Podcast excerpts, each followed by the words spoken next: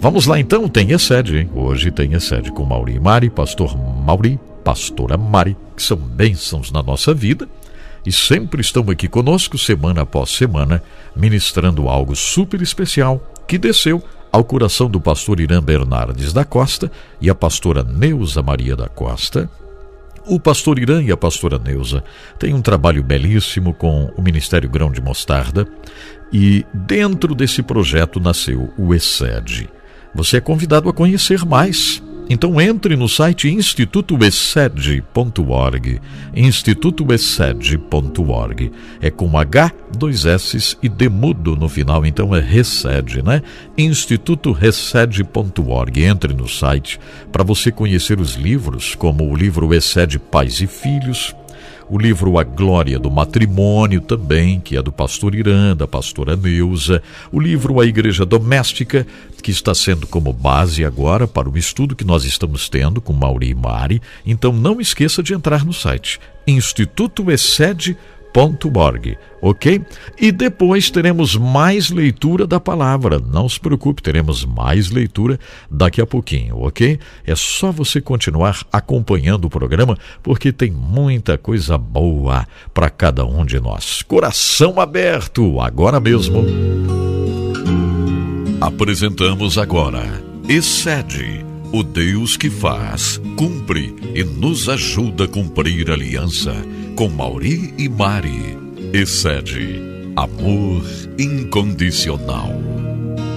Olá, sempre é uma alegria nós voltarmos a participar do programa Desfrute Deus. E nós temos falado da igreja doméstica, não é isso? No, no contexto da, da família, dentro do lar. Então hoje nós vamos falar da família de Deus ou seja, essa família que ela pratica o cristianismo dentro do seu lar, não é? É Paulo, é, o apóstolo Paulo, ele demonstra que o evangelho não é puramente uma questão pessoal. O evangelho é uma dimensão social.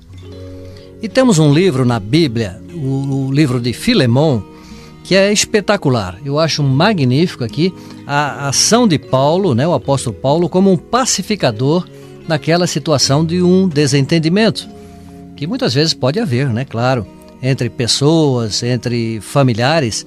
E aqui é importante, eu creio, que nós discorrermos sobre é, esse, esse livro e alguns versículos. Eu vou ler aqui, Mário, os primeiros três versículos. Sim, Maurinho. Né, dessa carta, a amizade que eles tinham, o comprometimento de um para com o outro.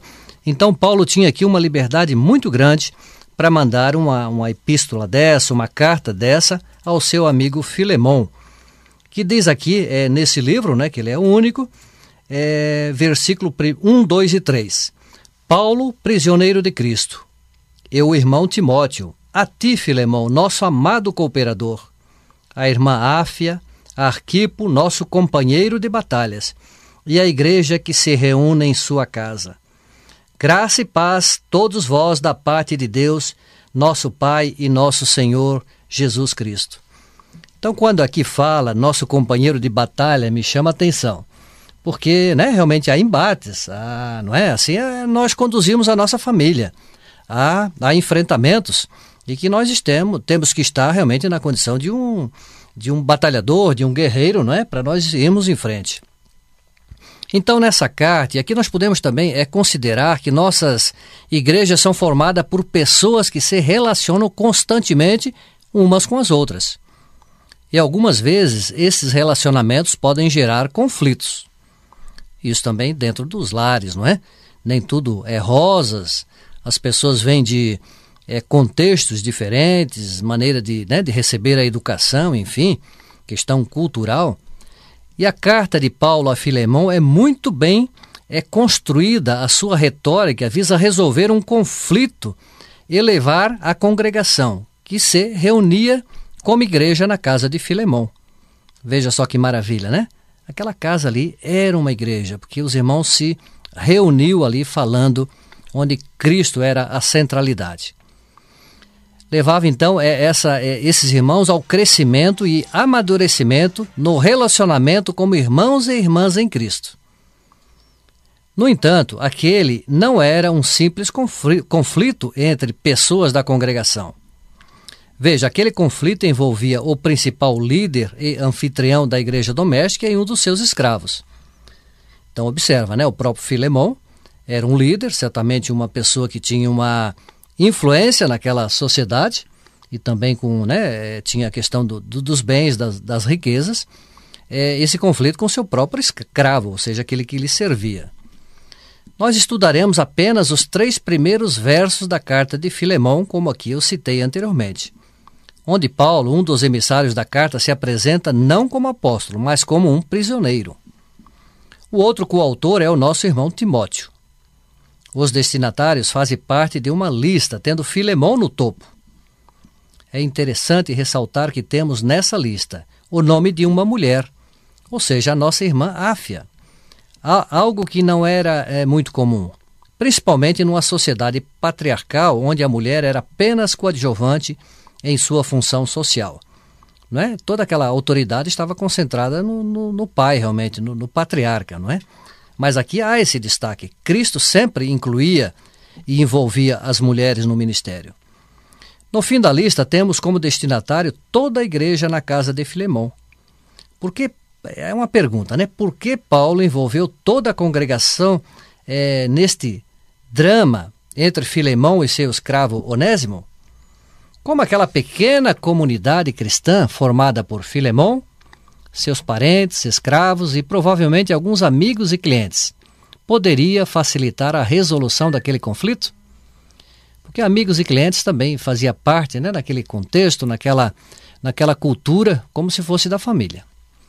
Quando entendemos a aplicação da mensagem do Evangelho para uma audiência histórica, nós podemos apreciar e admirar como essa mesma mensagem se aplica também em nossos próprios contextos. Esse princípio se aplica à carta de Paulo a Filemão, que pode prover para nossas igrejas hoje um excelente exemplo de resolução de conflitos e cuidado pastoral em tempos de crise. Então, evidentemente, como falei anteriormente, né, muitas vezes há, há, embates, há, há crises, há conflitos, e aqui realmente é um exemplo maravilhoso nessa carta né, que Paulo envia a Filemão. Então a carta a Filemão, com suas ambiguidades, desafia-nos e convida-nos a interpretá-la sobre nova perspectiva. A situação de Onésimo traz uma ruptura na realidade normal da escravidão. Essa perturbação desafia toda uma comunidade cristã que se reúne na casa a enfrentar essa situação e redefinir a mensagem libertadora do Evangelho à luz desta questão. Porque se nós olharmos aqui, né, Maria, essa questão do escravo, simplesmente ele seria colocado de lado, ele seria é, é, né, colocado à margem, mas aqui não, aqui ele foi Onésimo incluído, porque aqui há uma ação, né, uma virtude de Cristo para que se tornem realmente como irmãos. E hoje nossa sociedade é, não lida diretamente com a escravidão, é evidente. No entanto, a igreja continua tendo diferentes questões políticas e sociais para tratar, vindo tanto de dentro como de fora de suas fronteiras, não é mesmo? É isso mesmo. Então, por isso que é importante, nós estamos aqui é, falando sobre esse contexto histórico e cultural. É, é, é a gente está trazendo isso para vocês aqui para entenderem e se aprofundarem um pouco mais, para saber por quê e como começou a igreja doméstica. E Paulo, ele foi um fundador ali da igreja. E, e, Jesus também, quando ele viveu é, ali no, no, no, seu contexto, quando ele viveu como homem aqui nesta terra, ele se relacionava muito nas casas, ele era muito convidado para estar nas casas. Então, por isso que é importante também nós entendermos esse contexto. E sem consciência do mundo é, greco-romano e do contexto histórico é, dos meados do primeiro século, corremos o risco de entender e interpretar erroneamente os escritos de Paulo. Aquele mundo foi caracterizado é, por uma grande variedade social e cultural e grande vitalidade política e religiosa. Tinha tudo isto neste contexto, e tradicionalmente havia dois tipos principais de comunidade com as quais as pessoas é, se associavam Então era uma sociedade é, politéia. A vida pública da cidade ou nação a que pertenciam as pessoas e a ordem das famílias em que elas estavam ligadas. E, ou seja, a, a, sua família, o seu oikós, incluía, além dos pais e filhos e outros parentes, incluía também, como já o Mauri acabou de explanar, é, escravos, domésticos e alguns uh, outras pessoas que se chegavam também a essas, essa, essas reuniões das casas. Então a vida em família era extremamente patriarcal, como o Mauri falou, onde o cabeça da casa é, era equipado com o poder é, paternal, né? Ele exercia autoridade máxima sobre todos os membros da família.